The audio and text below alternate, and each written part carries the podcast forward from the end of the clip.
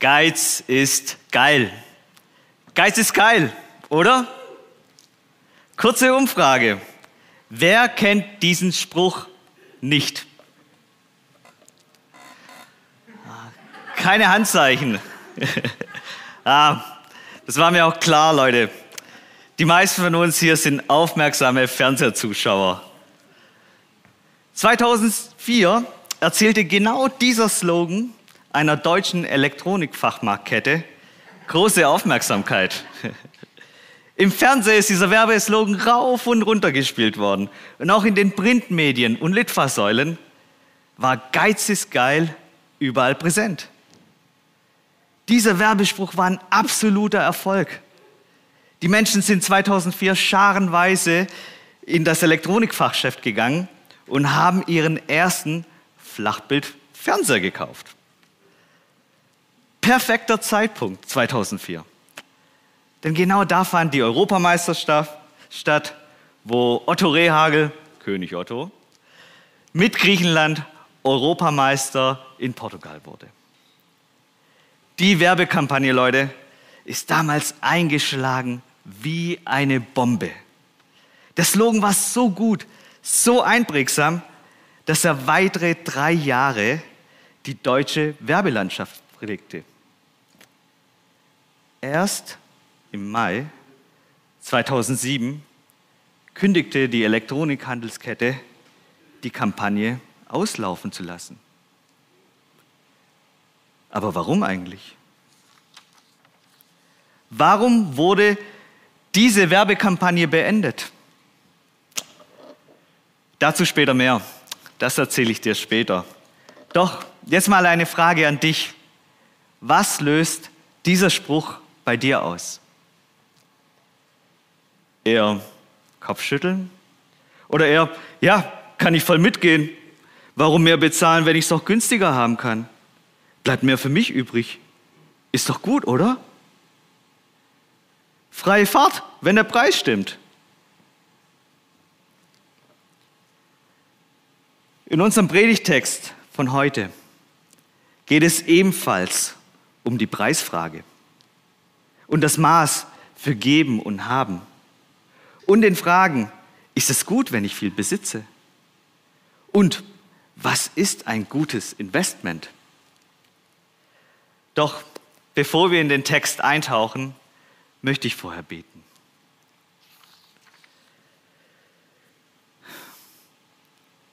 Papa, danke, dass du heute mitten unter uns bist und dass du uns mit deiner Inspiration, Gnade und Weisheit berührst. Papa, sprech du zu uns und einzeln, so wie wir es gerade brauchen. Mache du dein Wort für uns verständlich. Danke, Papa, dass du heute mitten unter uns bist und jeden Einzelnen hier vor den Bildschirmen und den Lautsprechern segnest. Amen. Unser Predigtext heute steht in Sprüche 11, 24 bis 26. Ich habe noch einen Vers dazu genommen. Ich lese aus der Elberfelder Übersetzung. Du kannst gerne mitlesen. Da ist einer, der ausstreut und er bekommt immer mehr. Und einer, der mehr spart, als recht ist. Und es gereicht ihm nur zum Mangel. In manchen Übersetzungen steht anstatt des Wort sparen auch das Wort geizen. Wer gern wohltut, wird reichlich gesättigt. Und wer andere drängt, wird auch selbst gedrängt. Wer Getreide zurückhält, den verwünschen die Leute. Aber Segen kommt auf das Haupt dessen, der Getreide verkauft. Ich finde, der Text nimmt uns voll in die antike Landwirtschaft. Im frühen Israel beruhte die Landwirtschaft auf den kleinen bäuerlichen Familienbetrieb. Und man produzierte so für sein, hauptsächlich für den Eigenbedarf. Das Leben war geprägt von der Feldarbeit und der Viehzucht. Und je nach Jahreszeit hat man dann die Früh- oder die Spätsaat geerntet und dann im Sommer weitere Früchte wie Trauben und Oliven. Und als dann in der Königszeit Frieden und Stabilität zunahmen, änderte sich das Leben. Das Vieh wurde nun außerhalb der Siedlungen gehalten und in den Städten konzentrierte man sich nun auf die Verarbeitung der landwirtschaftlichen Produkte. Der Ökonom von heute, der würde von den ersten Anfängen der Berufsspezialisierung sprechen. Jetzt gab es nicht nur diesen einen Allrounder Landwirt, der alles kann und macht, sondern, sondern jetzt gab es auch noch den einzelnen Viehzüchter, Gerber, Töpfer, Hirten etc. etc. Hirte? Kommt uns doch bekannt vor, oder? David, bevor er König wurde, war vorher Hirte in Vollzeit. Und als die Sprüche Prediger aufgeschrieben wurden, war die Spezialisierung der Berufe schon sehr weit fortgeschritten. Gleichzeitig entstanden auch genau in dieser Zeit, davon wird nämlich in diesen beiden Büchern berichtet, große Familienbetriebe, die landwirtschaftliche Produkte in großen Mengen produzierten. Und in Zeit der Not, zum Beispiel bei Dürren, konnten die die Preise enorm nach oben treiben. Und genau in diesem wirtschaftshistorischen Kontext wurden unsere drei Verse, Weisheiten, niedergeschrieben. Ich lese sie euch nochmal vor. Da ist einer, der ausstreut und er bekommt immer mehr und einer, der mehr spart, als recht ist. Und es gereicht ihm nur zum Mangel. Wer gern wohltut, wird reichlich gesättigt. Und wer andere drängt, wird auch selbst gedrängt. Wer Getreide zurückhält, den verwünschen die Leute. Aber Segen kommt auf das Haupt dessen, der Getreide verkauft.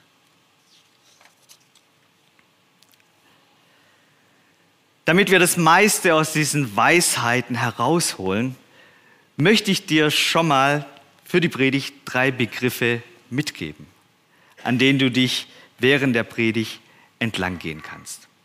Da wäre zu einem viel hilft viel, Beziehungswirtschaft und dein Investment. Fangen wir mal an mit viel hilft viel.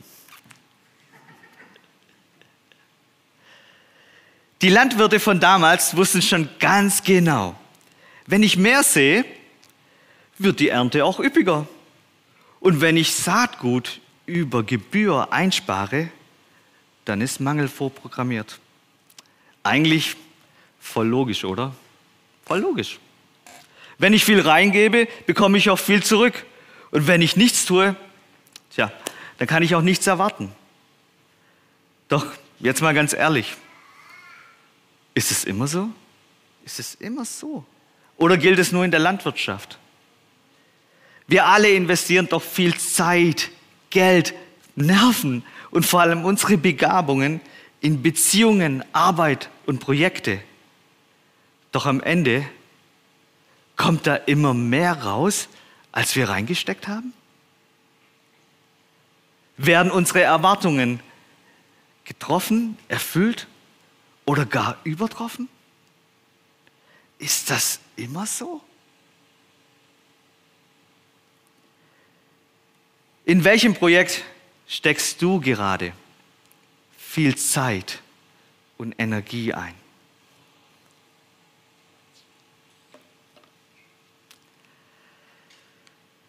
...2010, als ich noch ein Student und vor allem Single war, bin ich mal krank geworden.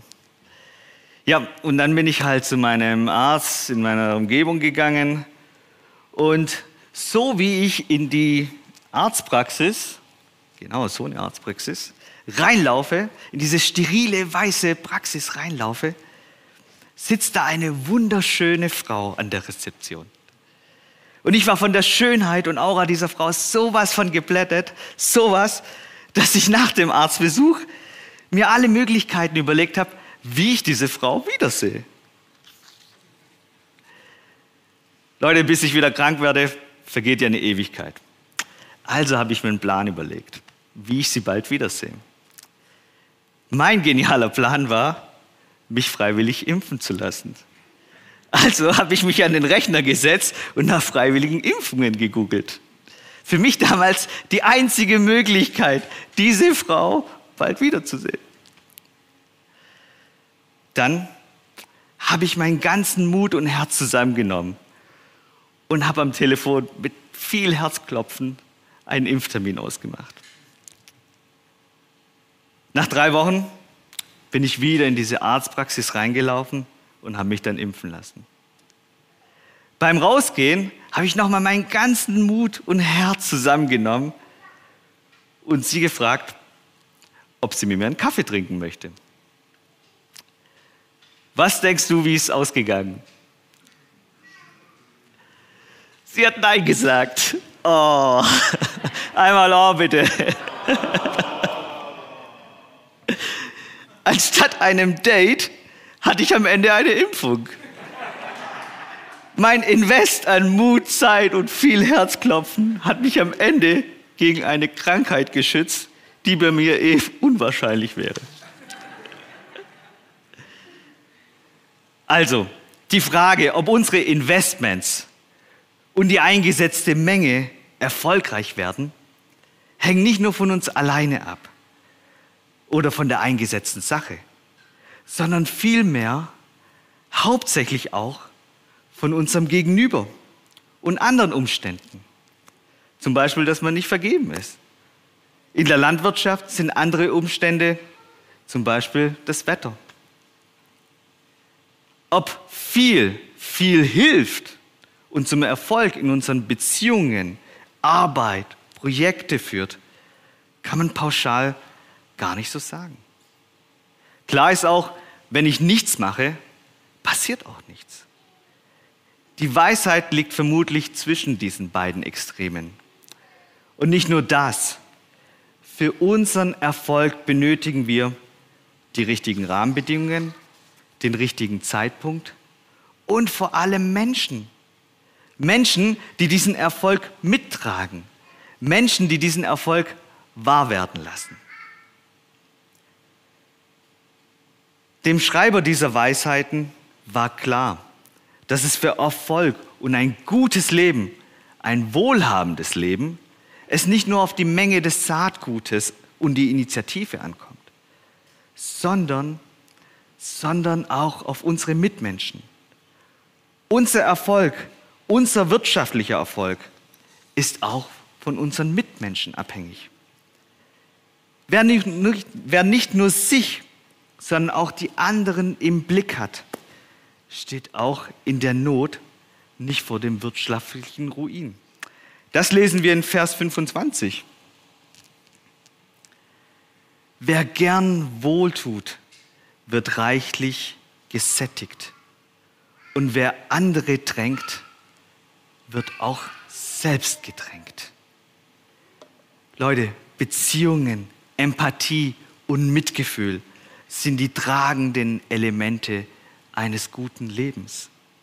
Beziehungen, Empathie und Mitgefühl sind tragende Elemente einer guten, gesunden, gemeinsamer Wirtschaft. 2007 wurde der ach so erfolgreiche Werbeslogan Geiz ist geil ziemlich abrupt sang- und klanglos abgesetzt. Über die Jahre, wo Geiz ist geil seinen Siegeszug feierte, wurden wir so auf den Kaufpreis konditioniert, sodass Merkmale wie Qualität, Langlebigkeit, Nachhaltigkeit, guter Service in den Fachmärkten und Produktionsbedingungen völlig in den Hintergrund getreten sind. Die Menschen kauften vom Preis getrieben nun viel mehr im Internet. Guter Service, Beratung und Kundenbindung spielten da leider nur noch eine kleinere Rolle. Am Ende hat Geiz ist geil nur der Konkurrenz geholfen. Am Ende wurde Geiz ist geil ein Eigentor für die Elektronikfachmarktkette.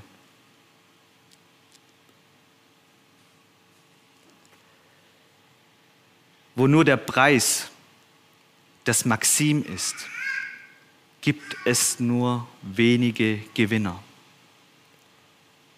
Wo nur der Preis das Maxim ist, gibt es nur wenige Gewinner.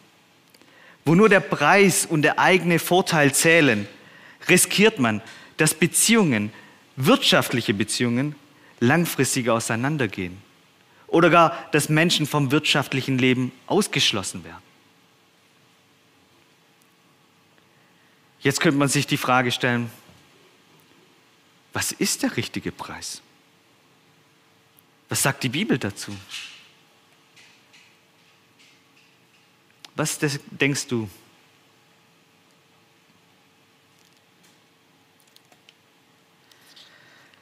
Die Bibel sagt uns leider nicht, was der richtige Preis ist. Sie kennt auch keinen Schnittpunkt zwischen der Angebot- und Nachfragekurve. Das kennt sie nicht. Die Bibel sagt uns auch nicht, was das bessere Wirtschaftssystem ist. Die Bibel stellt weniger die Systemfrage, sondern vielmehr die Beziehungsfrage. Die Bibel stellt die Beziehungsfrage. Wie ist unsere Beziehung zum Gott, unserem Schöpfer? Und wie sind unsere Beziehungen zu unseren Mitmenschen? Wie gehen wir miteinander um? Erkennen wir uns gegenseitig? Sehen wir die Not, wenn jemand von ihr bedrückt wird? Schließen wir unsere Mitmenschen vom gesellschaftlichen Leben aus oder holen wir sie mit rein? Wie gestalten wir ein Leben, ein Miteinander in Frieden, Freiheit und Fairness? Natürlich können und sollen vor allem diese Fragen uns unterstützen, unsere Gesellschaft und Wirtschaft weiterzuentwickeln. Diese Fragen, finde ich, sind eine gute Basis, um unsere Gesellschaft und Wirtschaft weiterzudenken und weiterzugestalten. Und ich glaube fest daran, ich glaube wirklich fest daran, dass gute, aufrichtige Beziehungen, Empathie und Mitgefühl zu einer gesunden, nachhaltigen und langfristig erfolgreichen Gesellschaft und Wirtschaft führen. Also, was wären dann die ersten Schritte? Der Landwirt in unserem Predigtext wusste, dass man säen muss, dass was zurückkommt. Dass er säen sollte, dass nicht nur er, sondern auch andere gedrängt und gesättigt werden. Die meisten von uns sind zwar keine Landwirte, doch gleichzeitig glaube ich fest daran, dass Gott, dein Schöpfer, dich mit Saatgut ausgestattet hat. Ich glaube fest daran, dass Gott, dein Schöpfer, dich so ausgestattet hat, dass nicht nur du, sondern auch andere gedrängt und gesättigt werden.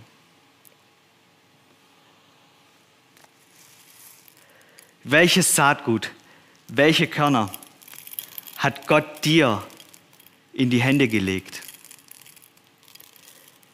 Was sind heute deine Körner? Ist es dein Geld, deine Zeit, deine Arbeit oder doch dein Talent, das er dir in die Wiege gelegt hat? Wie würdest du heute aussehen, sodass nicht nur du, sondern auch andere gedrängt und gesättigt werden? Wie würdest du heute aussehen, dass die Not deiner Mitmenschen abgemildert wird?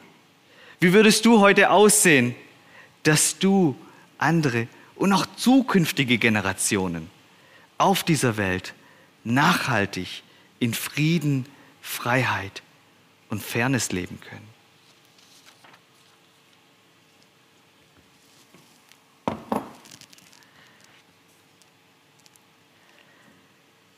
Es gibt unendlich viele Möglichkeiten, wie du dein Saatgut, dein Investment ausstreuen bzw. einsetzen kannst. Das kann schon im ganz Kleinen anfangen, wie zum Beispiel mit einem Zeitinvest in das Kesselkirche Technikteam, wo du, wo wir alle jeden Sonntag mit einem fetten Sound gedrängt und gesättigt werden, oder Leute?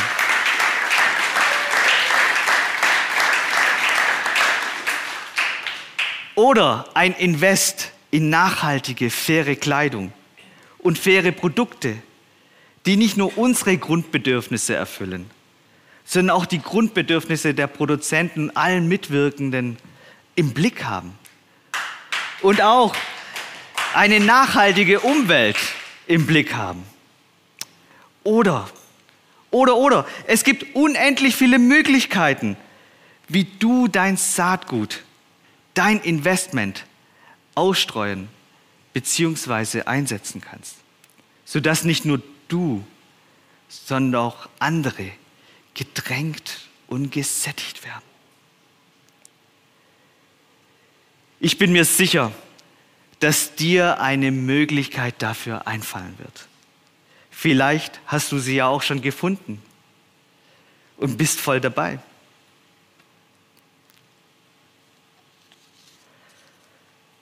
Gott, dein Schöpfer, möchte, dass du dein Saatgut klug einsetzt, sodass du und deine Mitmenschen in dieser Welt in Frieden, Freiheit und Fairness leben können.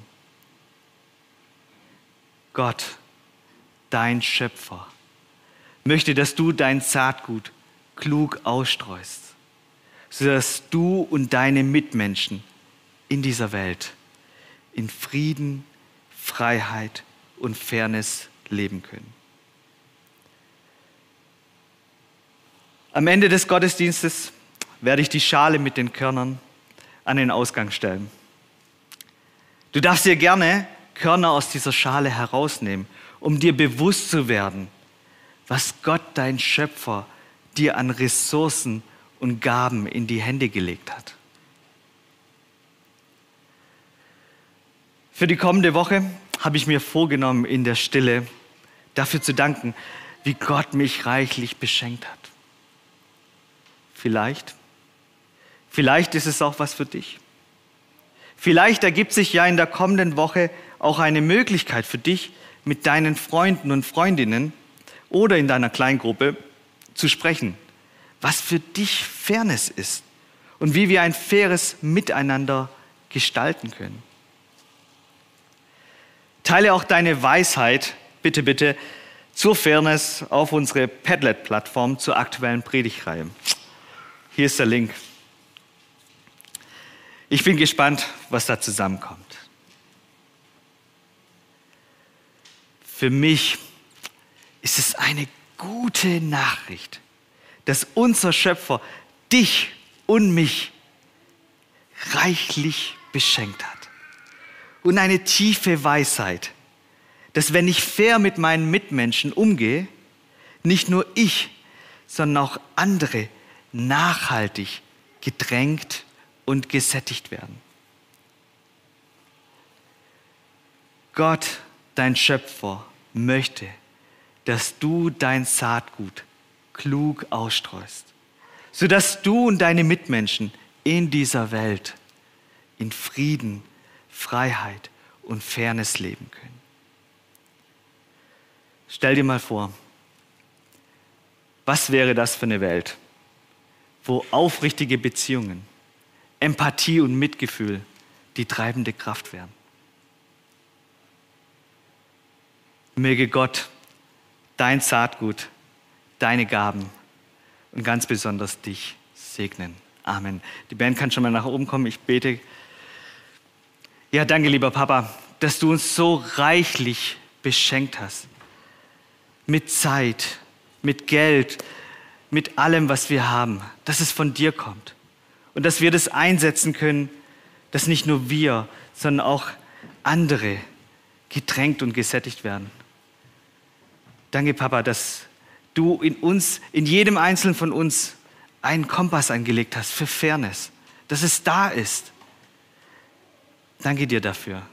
Danke, dass du mitten unter uns bist und unsere Gaben, unsere Ressourcen segnen möchtest. Amen.